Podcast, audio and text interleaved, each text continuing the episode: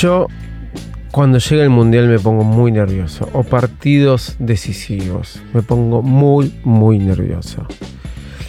El otro día, eh, el martes, sucedió algo muy extraño. Cuando digo que me pongo muy nervioso es que me pongo caballero también. Entonces, mis comentarios siempre son, vamos a perder, nunca vamos a ganar. Sí, soy un pibe muy copado. Eh, no, seguro que pierde. Veo la situación como está. ¿Hay que creer en eso? Obvio que no, pero es más fuerte que yo. Lo digo un poco en chiste, ¿no? Porque ahora todos van a decir la cábala no existe. Imagínense, pero tengo un grupo de fútbol. Tengo un grupo de fútbol donde nos juntamos o organizamos los partidos para todos los martes. Y lo que empecé a decir prácticamente hace un mes es Messi se quiebra. Sí, Messi se va a quebrar, no va a llegar al Mundial. Eso es lo que digo todo y todos me quieren matar. Pero lo digo en chiste como diciendo, no le va a pasar. No le va a pasar. El martes era uno de los últimos partidos de Messi con el PSG. Creo que queda uno más. Lo peor que nos puede pasar a los argentinos, señoras, señores, es que Messi no juegue el Mundial. Pero eso nos va a suceder porque Messi va a jugar el Mundial. Ahora te lo estoy diciendo. La cosa es que el martes temprano empecé. Hoy Messi se quiebra. Basta, David, basta de decirlo. Eso es lo que me decían todos. Pero bueno, es más fuerte que yo. Entonces, cuando empezó el partido, empecé a decir: pasa esto, pasa aquello. Messi hace un golazo. Impresionante. Increíble. Y yo tiro: al final del partido se quiebra. Y todos me dicen: ¿pero no viste lo que pasó? Y ahí sí me frené. Porque sí, estaban todos asustados. Pasó algo muy loco, obviamente. Hakimi. Messi. Le tiró. Le tiró a Messi. Ah, no, le sacó el zapato. Uf, qué susto, ¿no? Porque se, se puso... ¿Qué haces, Klos? No nos asustes así. Le tiró a Messi, le tiró. Eso fue lo que dijo todo el mundo y este, en Twitter estaba Messi out como hashtag. La verdad me puse loco y decidí hacer algo. No voy a hacer más el chiste, a ver si, como yo estoy asustado, me doy cuenta que hasta Klaus, La Torre, comentarista de fútbol argentino, si estás en otro país, también lo están. Todo va a salir bien y Messi va a jugar el Mundial. Por si no te lo dije, soy arroba Davidito Loco y bienvenidos a un nuevo episodio de Bar Smack. Vamos. Baile Smack, el podcast más desprolijo del mundo.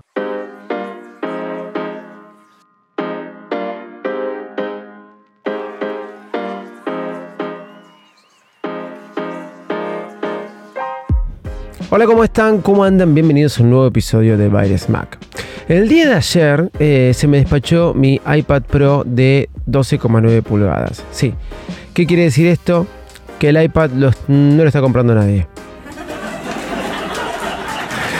Porque si al día de su lanzamiento ya se me despacha, estaba entre 3 a 5 días hábiles para, eh, para su despacho. Pero sucede que ahora, si la pedís ahora, está para un día después. Conclusión, como dije antes, no le está comprando mucha gente. ¿Por qué? Y porque realmente los cambios son mínimos, son mínimos pero necesarios, pero buenos. Y digamos, un cambio de motor, cosa que este, es bienvenido, como dije antes, pero no mucho más que eso. Y lo que yo me pregunto, ¿había necesidad de otro cambio más profundo, por lo menos ahora en el corto plazo? Se está haciendo todas las cosas tan bien con el iPad, en serio lo digo, tan bien desde el iPad Air, las nuevas iPad. Esa no chequeé cuánto están tardando en enviarse. Capaz que esas tardan más en enviarse, pero se están haciendo las cosas tan bien con esas iPad que eso eh, aplica de que podamos decir que por eso el iPad Pro no merecía un cambio más profundo. Pero no te voy a hablar de eso, te voy a hablar que todavía sigue mi historia con los 440 dólares que no me devolvieron, sí.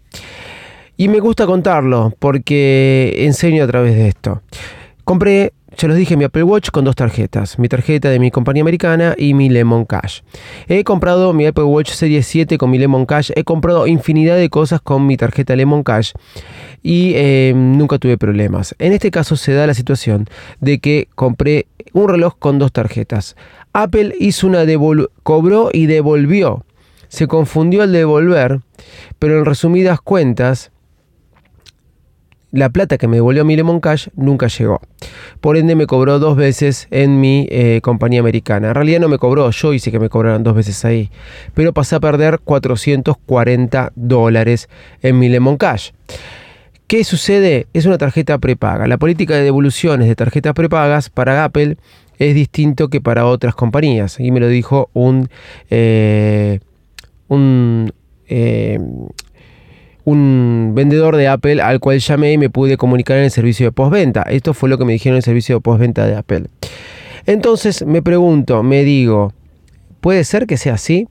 La cosa es que Apple me devolvió el dinero después de insistir varias veces. Ustedes pueden escuchar todo lo que fue sucediendo en episodios anteriores.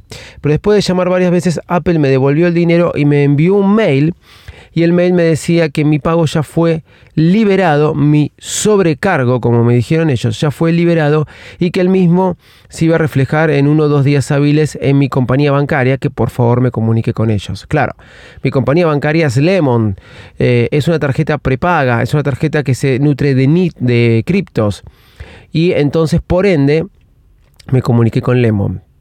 Lemon me pide un comprobante eh, de donde la devolución se haya, haya ocurrido para que se las demuestre. Entonces, llamé a Apple de vuelta y Apple me dijo, intentó, que no me pueden dar ningún tipo de comprobante más allá del mail que recibí. Así que le escribí a Lemon diciéndoles que les enviaba el único mail que me había dado Apple y es el único mail que me pueden dar. Viene con la dirección de Apple, etcétera, etcétera. Adjunté el mail. ¿Por qué adjunté el mail? Porque quería que lo abran, quería que lo vieran, quería que vieran que la dirección de correo era original y que no era una dirección de correo de otro lugar. El tema es que me contestó Lemon que no habían recibido el mail adjunto. Por ende me pidió una captura de pantalla. Yo les envié una captura de pantalla. Y eh, la conclusión es que cada vez que les escribí de soporte me responden pero ya voy prácticamente 20 días pidiendo esta devolución y hasta ahora, el último mail que he enviado, lo que sucedió fue que aún este eh, aún no eh, no, lo, no, no, he recibido los 440 dólares. Conclusión, señores, sigo esperando eh, la devolución que se vea reflejada en mi Lemon Cash. Vamos a resumir, compré con Lemon Cash un reloj en Apple, Apple me lo facturó, después me quiso devolver y el dinero nunca llegó. ¿Cuánto? 440 dólares. El 50% del Apple Watch Ultra. Lo que sale un Apple Watch Series 7 y un Apple Watch Series 8. Series 8 porque no hay este, más de lo que sale un Serie eh, un serie SE de los Apple Watch. Es mucho dinero.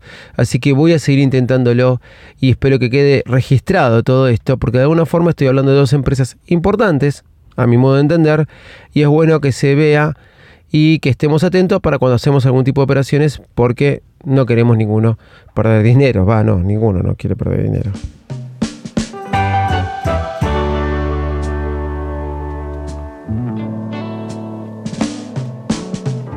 Aclaro que sigo defendiendo el uso de tarjetas como Lemon Cash, el pago con criptos, etc. Está bueno, como les dije, esto que me sucedió para ver hasta dónde podemos exigir este tipo de pago. Está bueno en algún punto poder comentarlo, no que haya perdido 440 dólares. No los voy a perder, sé que va a haber una resolución buena a todo esto.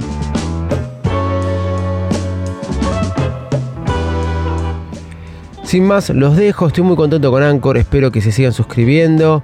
Em, se sigan suscribiendo a mi canal de YouTube.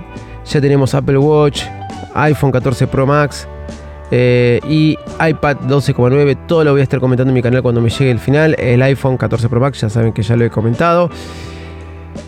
Soy arroba Loco en Twitter, arroba David.patini en Instagram, arroba varias Mac Podcast también en Instagram y en TikTok, arroba Davidito Loco. En vez de un cero, un el último, perdón, la última.